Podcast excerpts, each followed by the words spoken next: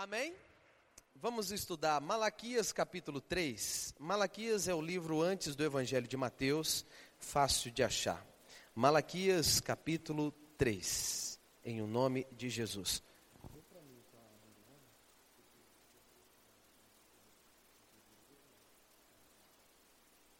Malaquias capítulo 3. Em nome de Jesus é o último livro do Antigo Testamento, toda a sua atenção para a palavra. Deus há de te ensinar algo grandíssimo hoje. Amém, gente? Malaquias, capítulo 3. Vamos começar no versículo 6. Diz assim, ó: Porque eu, o Senhor, não mudo.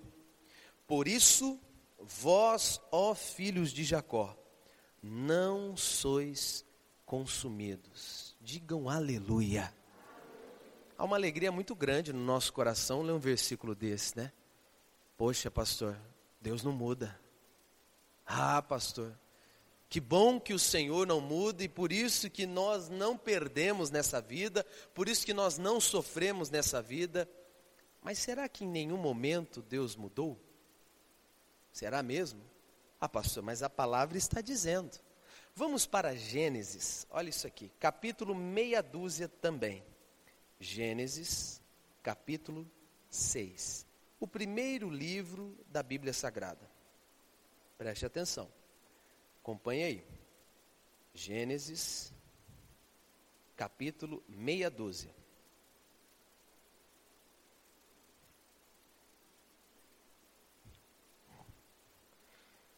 Amém? Diz assim, ó. Então, versículo 6. Gênesis 6, versículo 6. Então, arrependeu-se o Senhor de haver feito o homem sobre a terra, e pesou-lhe em seu coração. Aí é de preocupar. Peraí, ô pastor, como é que pode? O Senhor leu lá que Deus não muda, e aqui Deus se arrependeu? Deus então mudou, trocou de ideia em relação ao ser humano, é verdade. Mas por que isso? Será que é realmente Deus que mudou? Ou será que foram as pessoas? O versículo 5 diz assim: olha aí, ó, e viu o Senhor que a maldade do homem se multiplicara sobre a terra, e que toda a imaginação dos pensamentos de seu coração era só má continuamente. Então, nós estamos vendo uma coisa tão séria a respeito de mudança e percebemos que há vários trechos na Bíblia que mostra que Deus ele teve que agir de formas diferentes, de, de, de, diferentes com as pessoas e que muitas vezes essas pessoas acharam até que Deus mudou, mas na verdade não. Espera aí, nós vimos em Malaquias capítulo 3, quem está entendendo diga amém que Deus não muda e por isso não somos consumidos. Mas estamos vendo em Gênesis 6 que Deus se arrependeu, ele mudou, ele falou: não, eu preciso destruir o homem, não dá mais. Só que há um motivo, há uma, há uma razão a maldade do homem. A coisa é muito séria. Segura aí, vamos para 1 Samuel, capítulo 2. Olha só, vamos aprender, aprofundar aqui no estudo. 1 Samuel, capítulo 2. 1 Samuel, Antigo Testamento. Você está em Gênesis, vai cantando que chega, né? Gênesis, Êxodo, Levítico, Números, Deuteronômio. Josué, Juízes, Ruth, Samuel. Amém? Amém, gente? Vocês estão meio tensos. Está tudo bem por aí? É reflexo do almoço do Dia das Mães, né? Vamos lá. Então nós estamos aprendendo aqui. Será que Deus muda? Pastor, será que realmente Deus pode mudar de opinião, mudar de pensamento? A palavra dele pode uma hora ser uma e outra hora é outra? Bom, nós vimos que ele não muda. Ele disse: Eu não mudo. Mas nós vimos em Gênesis que ele mudou. Ele disse: Eu fiz um homem e agora eu tenho que tirar o homem. Mas porque a maldade do homem aumentou. Então estamos entendendo que Deus não muda, é o homem que muda, é a pessoa que muda. Deus continua bom e ponto final. Deus continua sendo tudo e ponto final. Só que quando o homem deixa entrar a maldade, quando o homem resolve fazer o que Deus não se agrada, então Deus não pode agir com ele como agia antes. Por que não, pastor? Se ele não muda? Exatamente por isso, porque ele não muda. Se Deus agir com você na impiedade, como age com o justo na justiça, ele seria uma pessoa mutável, ou seja, Deus mudou. Deus então é dois pesos e duas medidas, mas Deus não pode fazer isso. Por que não? Porque ele disse isso. Ele não pode negar a si mesmo. Ele não pode. Se você está fazendo algo errado, Deus não pode apoiar o seu erro e continuar sendo Deus que te ajuda no erro. Agora, aquela pessoa que está fazendo certo, Deus ajuda ela no certo. Acabou. Se ele ajuda o que está no certo e pronto, acabou, então o que está no erro ele não pode ajudar. Porque senão seria dois pesos, duas medidas. Então não é o Senhor que muda, é a pessoa que toma atitudes diferentes. O povo ficou maldoso, o povo ficou ruim, e Deus então não tinha como ser Deus mais para eles. Aqui há um exemplo maior. Vamos para o versículo 30 que diz assim, ó. 1 Samuel capítulo 2, versículo 30. Amém, gente? Portanto, diz o Senhor Deus de Israel: Na verdade, olha isso. Tinha dito eu que a tua casa e a casa de teu pai andariam diante de mim para sempre, perpetuamente. Porém, agora, diz o Senhor: Longe de mim tal coisa porque aos que me honram, honrarei, porém os que me desprezam serão envelhecidos, também desprezados. Ô oh, pastor, o que isso quer dizer? Peraí, Deus chega, fala para Eli, preste atenção nisso. Eli era o profeta daquela época. Eli era o homem de Deus daquela época, antes até mesmo de Samuel. Só que o Eli não estava lá, aquelas coisas, e nós vamos ver isso. Deus olha para ele e diz o seguinte: Olha, eu tinha dito antes que você estaria na minha casa, que você seria o sacerdote, que você estaria no altar, mas agora, longe de mim tal coisa. Ô pastor, Deus mudou. Será que foi Deus? Olha o versículo 27. E veio um homem de Deus a Eli e disse-lhe: Assim diz o Senhor: Não me manifestei na verdade à casa de teu pai? estando os israelitas ainda no Egito, na casa de Faraó, e eu o escolhi dentre todas as tribos de Israel para sacerdote, para oferecer sobre o meu altar, para acender o incenso e para trazer o éfode, né, perante mim, que é a roupa sacerdotal. E dei à casa de teu pai todas as ofertas queimadas dos filhos de quem, pessoal? De Israel. Olha para mim aqui, por favor. Deus olha para ele e fala assim: Cara, eu peguei você, você estava lascado, detonado, fedendo, preso, acorrentado. Eu trouxe você, eu te limpei, eu te dei um status, eu te dei uma posição, eu te dei condições, eu tirei a sua roupa suja, pus roupa nova. Eu fiz tudo isso por você. E por que, que Deus mudou, pastor? O versículo 29 diz: Por que dais coices contra o sacrifício? Pera aí, o que, é coice, pessoal? Quem que costuma dar coice? Vamos lá, quem? Cavalo. O que, que é um coice? Não é isso aqui? Ô oh, pastor, mas Deus falou porque estava dando coice? É. É uma maneira de Deus mostrar quantos de nós afastamos as coisas de Deus da nossa vida. Não éramos nada, não tínhamos nada, e de repente achamos que agora somos. Então começamos a questionar as coisas de Deus, começamos a dar coices, empurrar, afastar as coisas de Deus da nossa vida. Tem gente aqui que está desviado. Tem gente que fala, não, eu não estou não, pastor, eu estou, na verdade, assim, meio. Não existe meio. Você já viu meia grávida? Alguém já viu aqui? A mulher lá, de um lado a barriga cheia, do outro vazia. Aí você fala, nossa, que coisa linda, o que, que é isso? Não é meio filho. Você já viu isso? Não existe meia grávida, ou grávida por inteiro, não dá, meu irmão. Então não existe meio convertido, ou meio desviado. Ou está desviado ou não está. Aí a gente para e pensa, peraí, Então, antes o Eli era de Deus, o Eli tinha assumido aquela postura que Deus tinha dado a ele, limpou, deu vestes, trouxe para o altar, a, a, fez ele viver na presença dele, mas de repente o Eli começou a dar coices. Coices. Não quero, não quero, quero, não quero, quero. Quantos de nós somos assim?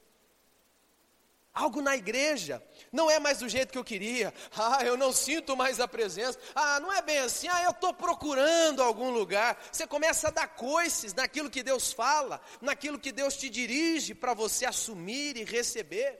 Você então começa a mudar. E é por isso que Deus mudou para você. Você não percebeu, mas na verdade é você que mudou com Ele. Você que deixou o Senhor. Ele diz versículo 29, porque dá coices contra o sacrifício e contra a minha oferta de manjares, que eu ordenei na minha morada, e honras os teus filhos mais do que a mim, para os engordar do principal de todas as ofertas do meu povo. Portanto, diz o Senhor Deus de Israel: Na verdade, tinha dito eu que a tua casa e a casa do teu pai andariam diante de mim para sempre. Mas agora, longe de mim, tal coisa. Enquanto você ficou na minha presença, eu fui o seu Deus. Agora que você deu coice, não serei. Ah, mas Deus mudou? Não, foi você que mudou, ele continua sendo Deus. Deus mudaria se tratar você errado como se fosse uma pessoa certa. Então Deus teria mudado. Mas Deus não mudou. Deus não muda, é o ser humano que muda. É o ser humano que enche o coração de soberba, é o ser humano que enche o coração de achismos e começa a servir a Deus do próprio jeito. E acha que está tudo bem.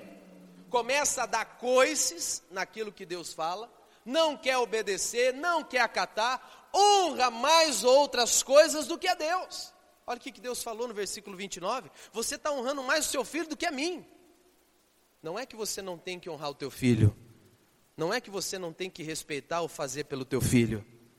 O problema é fazer dele um Deus na sua vida. Porque só pode ter um Deus na sua vida, é Jesus Cristo. Amém, pessoal? O problema é que colocamos um filho no pedestal. Colocamos um emprego no pedestal. Colocamos um namoro, colocamos uma, um, não sei, um dinheiro, uma profissão, um currículo, um cargo. Meu Deus, fazemos disso a honra da nossa vida. E aí não temos mais tempo para as coisas de Deus. Aí não queremos mais as coisas de Deus porque estamos ocupados demais para isso. E aí a gente fala: "Não, mas Deus entende todo o meu trabalho, né?" É, querido, não vai entender. Se você parar para pensar, você mudou com Deus e Deus deixou de ser o, o Deus da sua salvação. Você está perdendo. Ele não pode mudar, pastor. Ele disse isso. Ele não pode mudar. Porque se nós formos infiéis, ele permanece fiel. Verdade. É o que diz a Bíblia lá na segunda carta do apóstolo Paulo a Timóteo, é capítulo 2, versículo 13. Verdade. Só que você acha que ele está dizendo a seu respeito? Você acha que ele está dizendo que continua fiel a você? Não é você não, querido. Ele está dizendo que continua sendo fiel a palavra dele. E se você não está na palavra dele, esquece. Então ele não está em você. Deus não muda. É o homem, o ser humano que muda. Enquanto você parar, enquanto você não parar e entender isso, você vai deixar de receber muitas coisas na sua vida. Ele disse: Eu honro os que me honram. Deus não faz acepção de pessoas. Deus faz acepção de atitudes. Simples assim. Não, pastor, não é bem assim. Está escrito aqui, eu estou lendo, eu estou passeando na Bíblia com você. Ele disse: Rapaz, você falou que estava comigo e não está mais. Então, por você não estar comigo, eu não posso cumprir o que eu disse. Porque só, só o que eu disse vale quando você estiver comigo. A cura de Deus vale quando você estiver com Ele. A prosperidade de Deus vale quando você estiver com Ele. Por quê? Porque se você for infiel, Deus não vai ser infiel como você. Ele continua fiel. A mim, pastor? Não. A palavra dele. Ele não muda. Somos nós que mudamos. perdemos porque não entendemos isso. Vamos para Jonas, capítulo, olha isso aqui, capítulo 3. Na quarta-feira, nós começamos esse estudo de Jonas. É tremendo, pessoal. Jonas, capítulo 3. Para quem não se familiariza com a Bíblia, se você for no índice, você acha o número da página, você vai rapidinho para o livro de Jonas. Presta atenção nisso aqui. Na quarta-feira eu estava ensinando as pessoas aqui, falando muito sobre o porquê que o Jonas se tornou o chamado profeta fujão. Não foi à toa. Jonas era um homem de Deus, pessoal. Só que ele era uma pessoa machucada. Escuta isso machucada. Nós aprendemos na quarta que devemos cuidar do nosso coração, porque dele procede as saídas da vida. A nossa vida depende de como está o nosso coração. Jonas foi ferido, foi machucado, e Jonas tinha um ranço, né?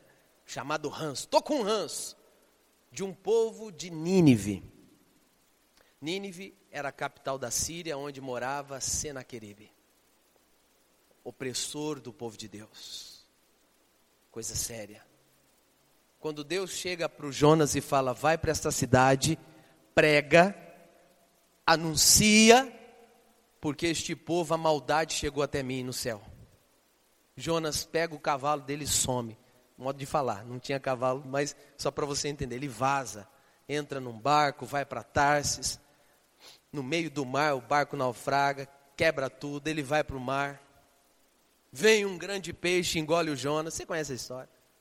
Ele fica três dias na garganta do peixe. Até que ali ele faz a oração e fala: Eu entendi, eu vou, eu vou, eu vou, eu vou. A Bíblia diz que o peixe então gospe ele, ele cai na praia. Olha que coisa. E ali Deus volta a falar com ele. Olha só. Deus continuou sendo Deus. Mas foi o Jonas que decidiu sair da direção de Deus. Deus não mudou. Deus nunca muda. Amém, pessoal? Por isso não somos consumidos. Mas então por que, que eu estou sofrendo? Você está sendo consumido porque você mudou. Está sofrendo porque você decidiu isso. Se você voltar e tomar o seu compromisso com Deus, Deus vai ser o Deus da tua salvação. Ele vai te ajudar. Amém, pessoal? Deus não quer que você seja destruído. E aí então, o Senhor novamente, capítulo 3, versículo 1 do livro de Jonas. E veio a palavra do Senhor segunda vez a Jonas, dizendo: Levanta-te, segunda vez, hein? Levanta-te e vai à grande cidade de Nínive e prega contra ela a pregação que eu que te disse. É para você falar o que eu estou falando. Escuta isso, pessoal. Jonas então vai, invocado, mas entra pela cidade de Nínive falando. Se convertam, seus perturbados, seus endemoniados. Sim mesmo. Depois você lê, você vai ver. Revoltado, bravo, mas começou a anunciar, anunciar. E falar o que Deus diz para ele falar. Olha a importância de se ouvir a palavra de Deus. No momento em que ele pregou, ele anunciou que Deus tinha mandado ele anunciar, o que aconteceu, pastor? Olha o que diz o versículo 8 diz assim: Mas os homens e os animais estarão cobertos de panos de saco e clamarão fortemente a Deus e se, se converterão, cada um do seu mal, caminho e da violência que há nas suas mãos. Quem sabe se voltará a Deus e se arrependerá, e se apartará do furor da sua ira, de sorte que não pereçamos. E Deus viu as obras deles, como se converteram do seu mau caminho, e Deus se arrependeu do mal que tinha dito que lhes faria e não o fez. Digam glória a Deus. Vamos aplaudir a Jesus por isso? Vamos aplaudir a Ele? Obrigado, Jesus.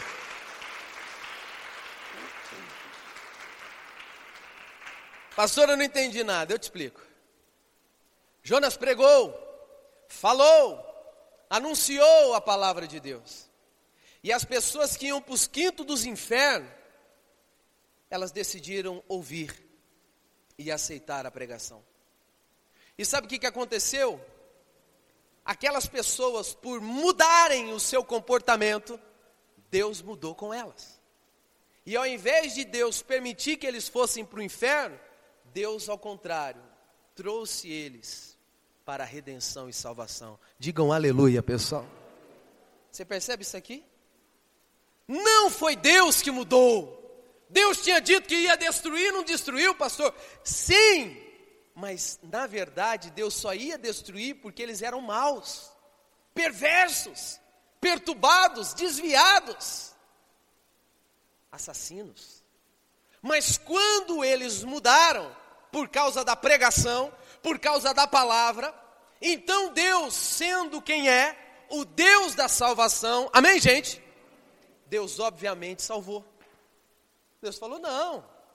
Ah, mas o senhor não pode salvar eles. É claro que eu posso. Por quê? Porque eles mudaram e eu continuo sendo Deus da salvação. Meu amigo, você só vai para o inferno se você quiser. O inferno não foi feito para você, meu irmão. Não foi. Só vai para lá quem quer só vai para lá não porque simplesmente você é uma pessoa, ah, eu sou falho, eu sou errante, eu vou para o inferno. Não, é porque você não quer ouvir a palavra. Coisas que Deus dá a você para você se corrigir, você não quer. Palavra de Deus corrige vidas. E por isso que Deus salva. A pregação de Jonas foi essencial para a conversão daquele povo, para a mudança daquele povo. E quando aquele povo decidiu deixar de ser mal, eu vou parar de ser mal. Eu quero esse Deus que esse homem está pregando. Então Deus olhou e falou assim: Isso, é isso que eu quero ouvir, porque ao invés de eu permitir você ir para o inferno, eu tenho a condição de te trazer para o céu. Aleluia, irmão. Um bandido não se converte porque fica preso na cadeia 10 anos ele não toma uma outra atitude decente porque ele ficou na ressocialização.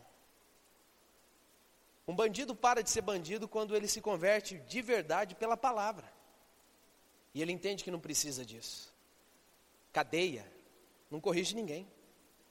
Mas o evangelho, esse transforma. Amém, gente? O poder da palavra, o poder da pregação. Jonas, prega para este povo a palavra que eu disse a você. Estava falando com os obreiros hoje.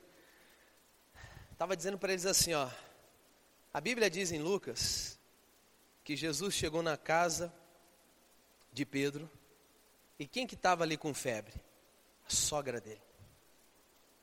A Bíblia diz que Jesus olhou ela enferma, com febre, e Jesus falou ao espírito da enfermidade que saísse dela. A Bíblia diz que ela levantou-se e serviu ele. Dá para entender muita coisa aqui. Por que, que Jesus não tocou? Por que, que Jesus não chegou lá e simplesmente sacudiu ela? Lucas 4,38 diz que quando ele entrou na casa, ele viu e disse: Falou, fique livre dessa enfermidade. Febre, saia dela. E saiu.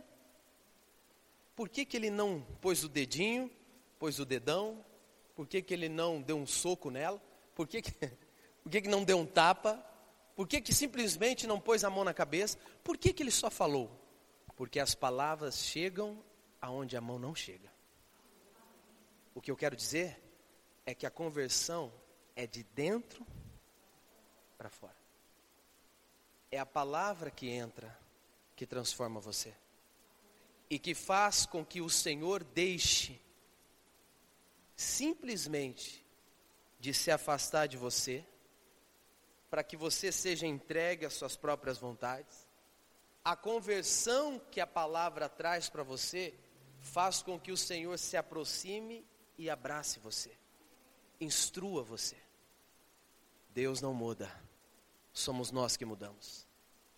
Aceite a palavra, aceite a pregação. Ah, pastor, mas eu tenho um problema muito sério na minha vida. Pastor, você não entende, o meu caso é pesado. Eu sei. Eu estava contando hoje de manhã uma historinha, historinha, que numa certa cidade havia uma família que estava passando muita fome. muita fome. E aí eles começaram a, a vender as suas coisas de dentro de casa. E eles não tinham muito dinheiro. Gente, nós precisamos vender as coisas aqui. E eles pegaram tudo que estava meio entulhado lá e começaram a vender. E no meio da bagunça eles acharam um violino empoeirado, meio velho. Fala, gente, isso aqui a gente vamos fazer o seguinte: violino não é uma coisa que se acha fácil. Não é em qualquer lugar que compra. Não é igual violão, qualquer coisa a gente. Não, não, violino é mais difícil. Vamos leiloar que a gente consegue uma coisa maior, uma quantidade maior. Beleza, vamos fazer isso. Então eles reuniram o pessoal da rua ali, do bairro, da vizinhança, e fizeram um mini leilão para um violino antigo e aquela coisa e tal. Só que o máximo que deram era 20 conto. 20 no violino. Aí todo mundo falou: Meu Deus, como é que pode? Como é que a gente vai com 20 conto? Não dá nada. E eles, não, vamos fazer outros leilões, vamos ver se a gente consegue mais, vamos fazer aqui um negócio até a gente conseguir um, um até mil acho que dá. Mas nem isso, ninguém dava mais. Uns brincavam, falavam, não, isso aí eu dou, eu dou 5,50.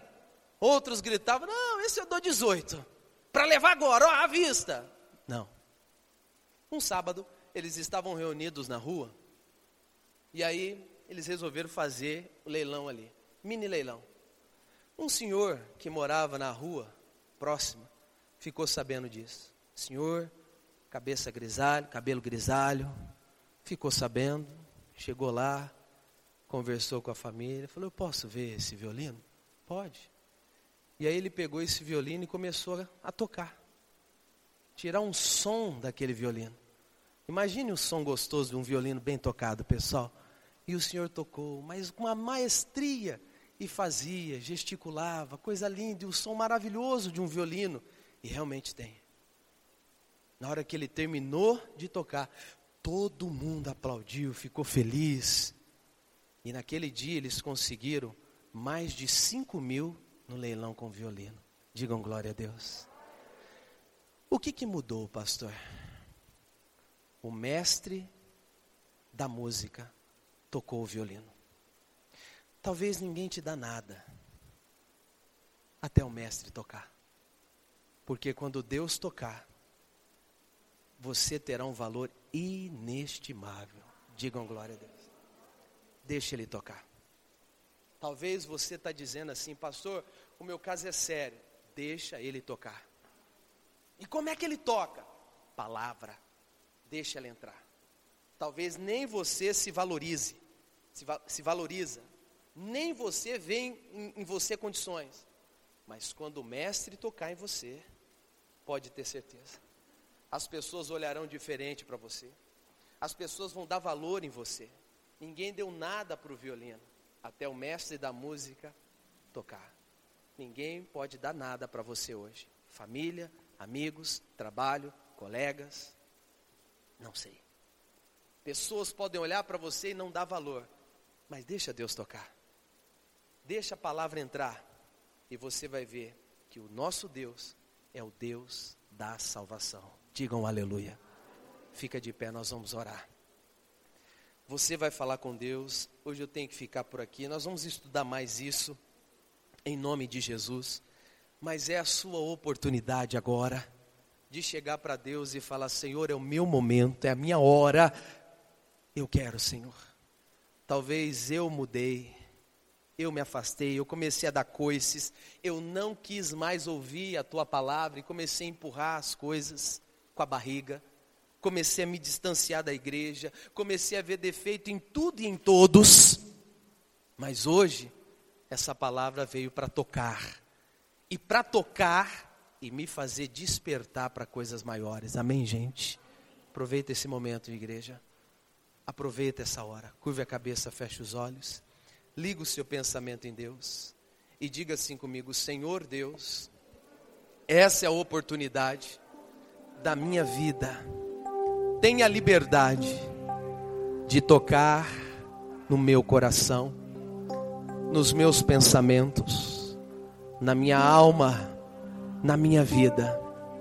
Diga, Pai, eu quero despertar para coisas maiores porque o Senhor é o Deus da salvação, não da condenação. Eu te peço, em nome de Jesus. Fale com Ele agora. Feche os teus olhos. Se envolva neste momento. Ainda que você diga, pastor, eu não tenho muito o que falar, fica tranquilo. É na simplicidade das suas palavras, é na simplicidade da sua oração que Deus toca.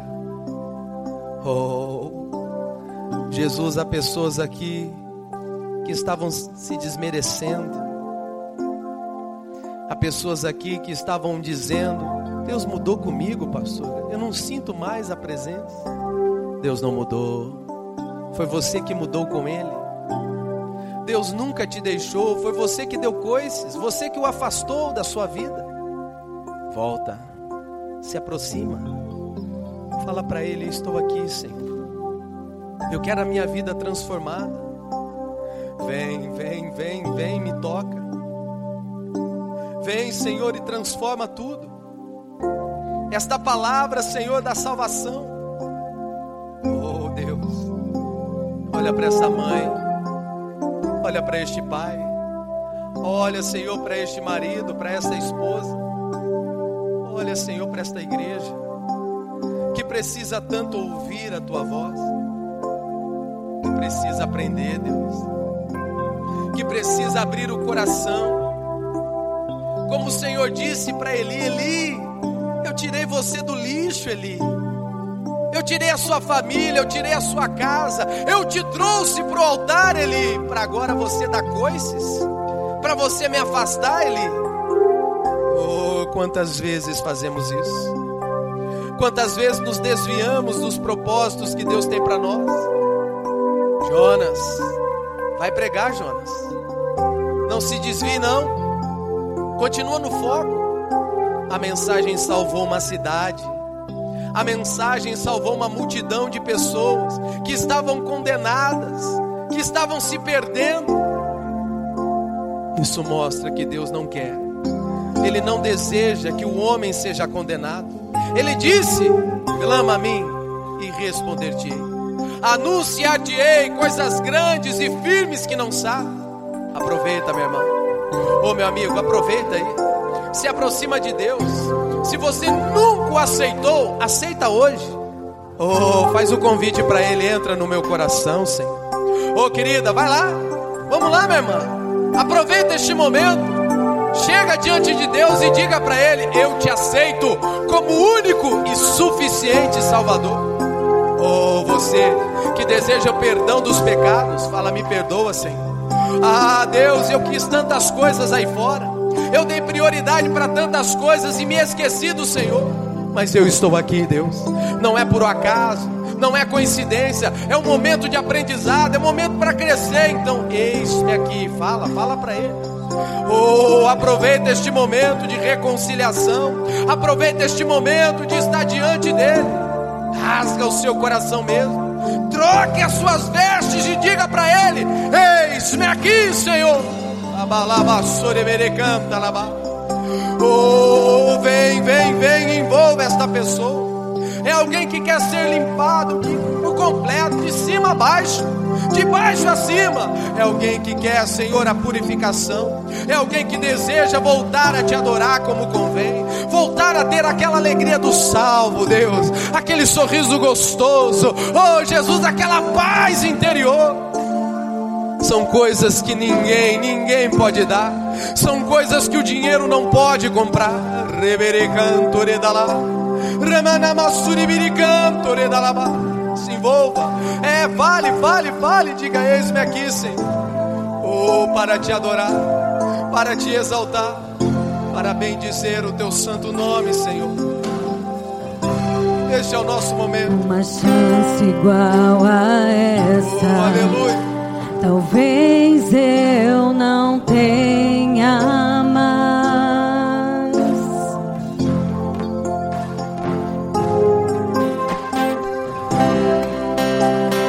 estar em tua presença, nem que seja a última vez.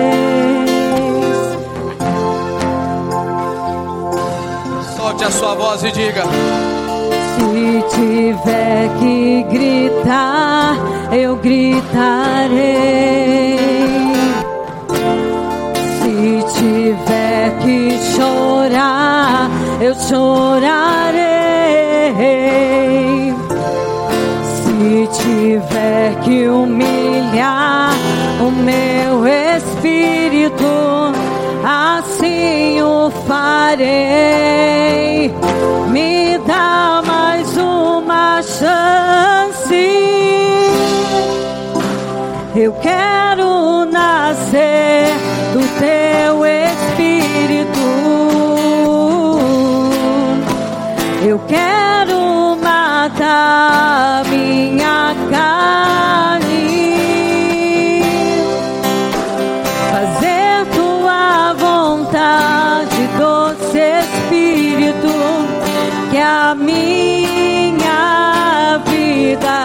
Seja tua vida, Jesus.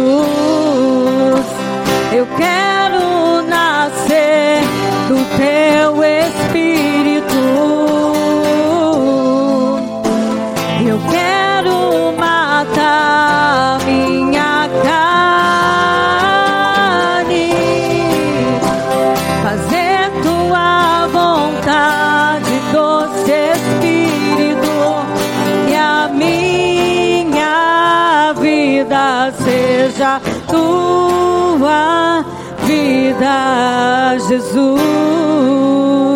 você deseja isso mesmo, de todo o seu coração, se você quer isso mesmo, de todo o seu entendimento, levante as suas mãos e diga comigo: Senhor Deus, eu te peço, lava-me, purifica-me, santifica-me. Eu te peço o perdão dos meus pecados, conscientes, inconscientes, de ação e de omissão. Diga, Pai, eu clamo a Ti pela salvação, em nome de Jesus. Agora põe a mão no seu coração, com os olhos fechados. Deixa o pastor Mário orar por você, meu Deus. Estamos assentados à mesa e essa é a nossa oportunidade. Somos falhos, errantes e o Senhor sabe disso. A Bíblia diz que o Senhor conhece a nossa estrutura e sabe que somos pó. Deus. Mas o que torna a gente especiais é que o Senhor nos amou primeiro. O Senhor fez tudo por nós primeiro. Então isso não é em vão. E é por causa disso que estamos aqui agora. E pedimos ao Senhor, ajuda-nos a permanecer no altar. Ajuda-nos, Deus, a permanecer te servindo. Não, Senhor. Não nos deixe dar coices. Não, Senhor. Não nos deixe afastar o Senhor da nossa vida. Oh, brada no nosso coração. Fale forte, Senhor. Fale mesmo. Nos dê, Senhor, a condição e a capacidade de te servir. Em um nome de Jesus. Eu oro por esta pessoa, Pai, que deseja ser limpa, que quer uma aliança novamente contigo. Deus, que quer voltar às primeiras obras. Vem. É, Deus, vem. E faça deste povo um povo forte. Em nome de Jesus. Arranque essas pessoas do pecado e plante-as na santidade. Oh, dê comprometimento, Senhor. Mostre para esta pessoa que andar contigo é incomparavelmente melhor. Oh, pois eu, como ministro do Evangelho, eu os abençoo nessa hora. Que haja misericórdia, que haja perdão. Oh Deus, que haja salvação. Pois diante de ti eu os apresento e que o Senhor os abençoe. Em nome de Jesus. E você diga: Senhor Deus, eu aceito essa benção. Em o nome de Jesus. Para a tua glória. Amém. Vamos aplaudir a Ele bem forte, irmãos.